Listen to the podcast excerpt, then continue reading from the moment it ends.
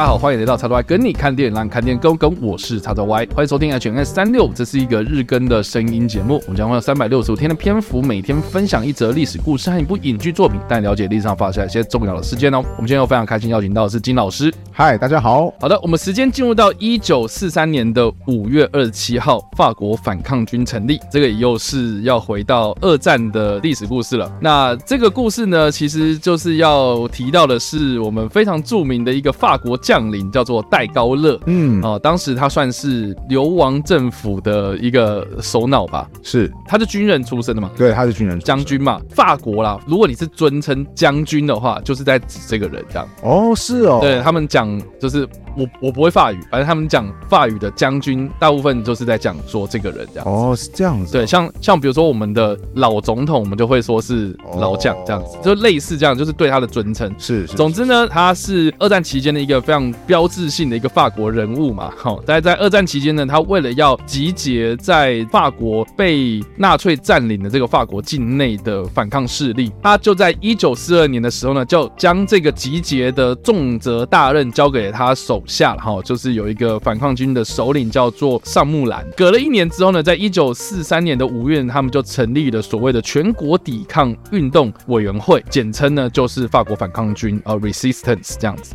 那就是变得比较有系统化、组织化的一个法国反抗组织。这个故事其实又可以再回溯到一九四零年的六月啦。其实，在二战初期的时候呢，因为纳粹德国它就是占领了法国之后呢，法国他们就分裂成北法国跟南法国。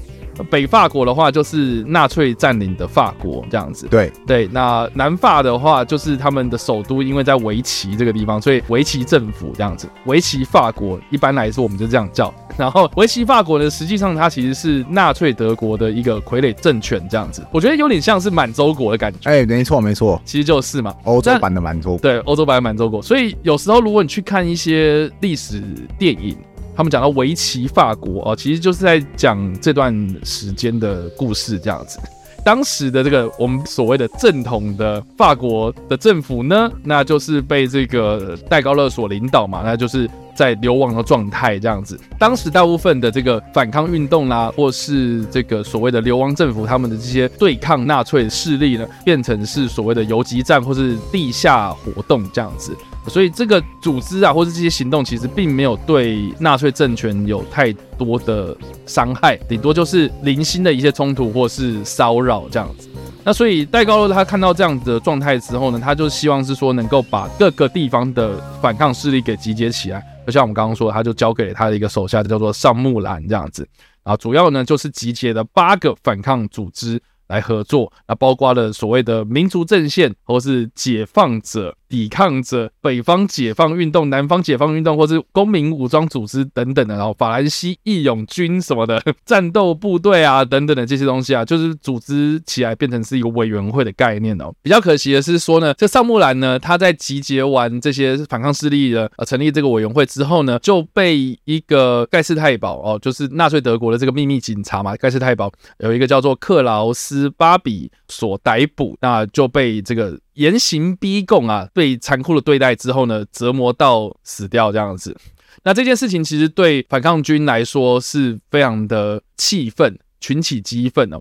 啊，萨木兰的牺牲呢，最终呢也激起了这个反抗军抵抗纳粹的这个决心。最后呢，在盟军的协助之下呢，国内就遍地开花，然后成为了二战后法国能够快速的重建家园的一个非常重要的组织。嗯，那有关法国反抗军的故事呢，其实。蛮多的电影都有在描述，甚至是有些游戏哦，也有在描述说这个反抗组织的状态这样子啊。他们非常有名的一个旗帜就是洛林十字，洛林十字架嘛。哈，为什么是洛林十字架？就是跟我们之前提到的圣女真的有关系这样子。嗯嗯嗯。对，那这个洛林十字架，它就是画在这个法国的国旗中央这样子。所以，如果你有看到这一个。图像的话，它其实就是代表的是法国的反抗军活动。如果你不知道什么是洛林十字架，它有点像是一般的十字架，一竖一横嘛。对，那就在一横的上面再加一个比较短的一横这个样子，嗯嗯嗯，所以会有两横外加一竖。就叫洛林十字架。那我们在这边推荐的电影呢，是在二零二零年所上映的一部片，叫做《无声救援》啊。这部片呢比较可惜啦，因为它毕竟是在疫情期间上映的，所以就比较少人看到。虽然呢、剧情上有一点点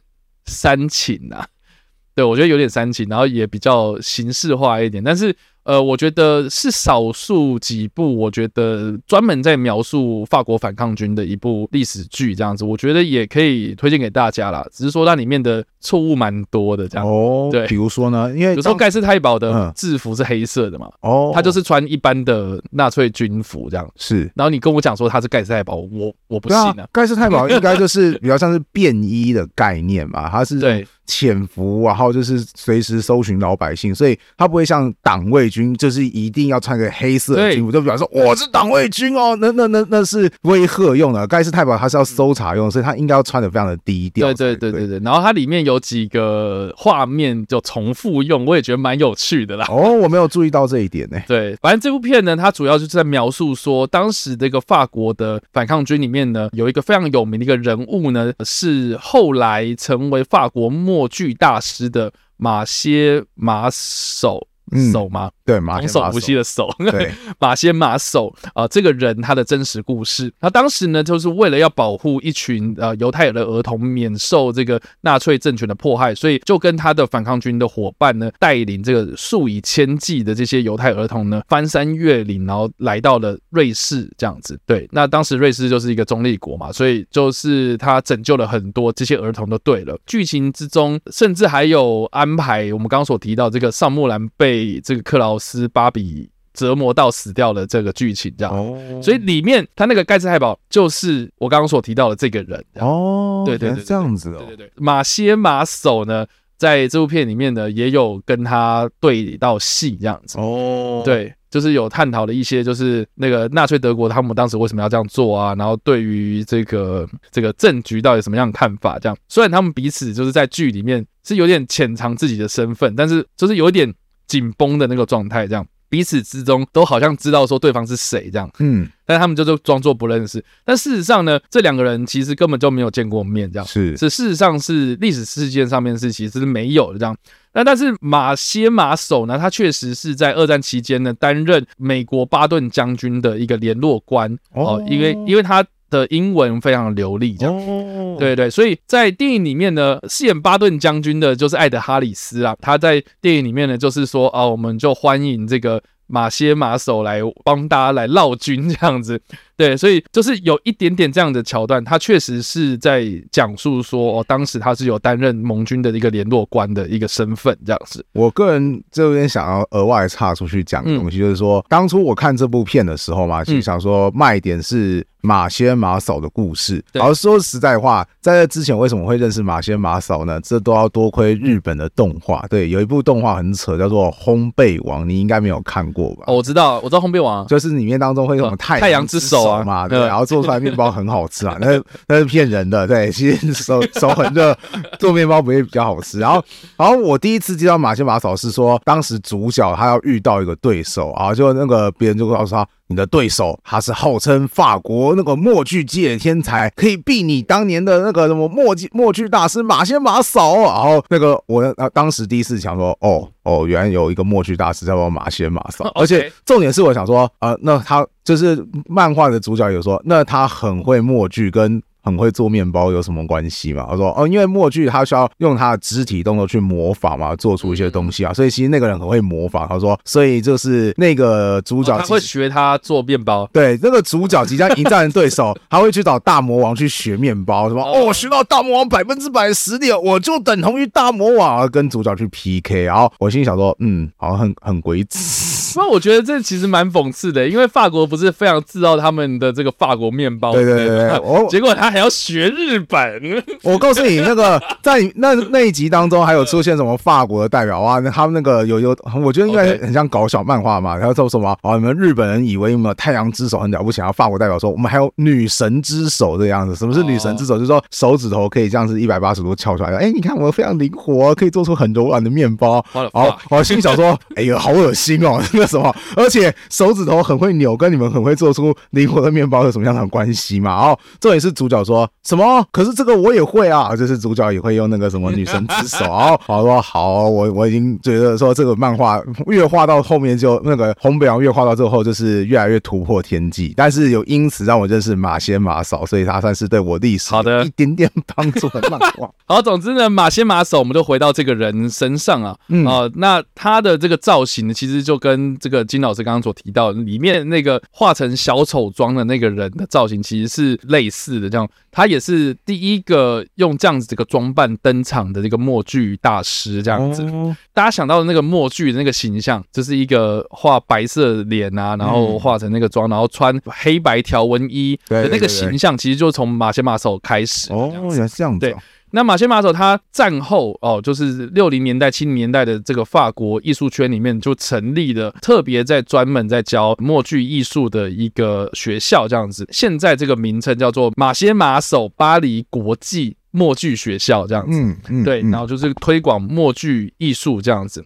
那马歇马索本人呢，也在二零零七年的九月二十二号病逝在法国的。卡奥尔的家中呢，享年八十四岁，嗯，算是蛮高龄的这样子。对，那在电影里面呢，马仙马嫂这个主角呢，就是由杰西·艾森伯格所饰演这样子。嗯、那我不知道金老师有看过吗？我有看过，啊、你有看过这部片？我有，其实我有看完四分之三，因为 就最后面没看到。对，最后面没看到。难怪我刚刚讲那个巴顿将军，你根本不知道。对我，我所以我就刚刚其实觉得有点遗憾。然后我其实这 这部片的状况是这样子，就是我当初看有叉叉 Y，就是他有分享说，哦，剧院有出这部片，我说什么？我有兴趣哎、欸，结果后来发现，因为我太晚去的关系，所以院线他们其实都已经结束，就很快就下。对，所以我后来就怎么样呢？我就去租了，就是 DVD 过来看，然后 OK，结果后来就是不知道为什么，就是我我不知道这部片可能哪边跟我调性没那么符合，我就觉得说啊，这个看一看，他没有说是让我觉得说啊可以。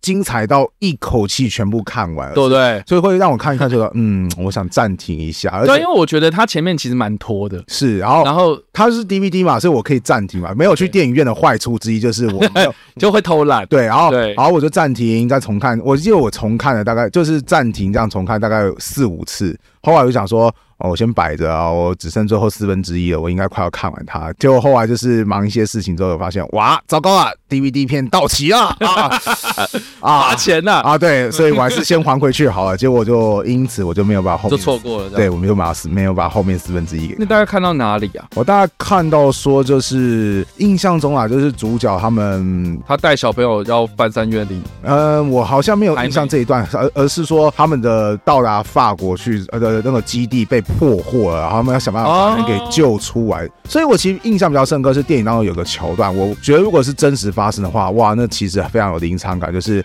那个纳粹德国的军官嘛，把那些法国抵抗分子给抓到之后，他们就把他们放在一个游泳池，就是已经干掉游泳池里面，然后结果就是怎么样呢？就是有点我印象中好像是蒙上眼睛，嗯，然后轮流枪毙别人。我觉得说哦，如果我是当时的人的话，演员也演得很棒，就是我首先我眼睛。被蒙蔽上，所以我很多的讯息我已经就是被屏蔽掉嘛，对，然后命又掌握在别人身上，然后我只会听到我旁边人就啊，就那个什么一个枪声，然后就倒下，或者是我听到我旁边的人会受不了，说不不不，拜托放过我，我觉得那种恐慌感在那种就是看不到的情况下，哇，那超级强烈的，所以我觉得说那一刻我是开始觉得哇，这部电影哦有点被吸引，但不知道为什么这部电影就是总是没有办法有动力用连贯。对啊，我觉得它不连贯呐，对，所以就是他的那个情绪其实。每个场景，每个场景其实安排都还不错，嗯，对，只是说他要串起来的时候就是不顺这样，对，所以就会导致我 看看哦，好像有点兴趣，说不知道为什么就是叫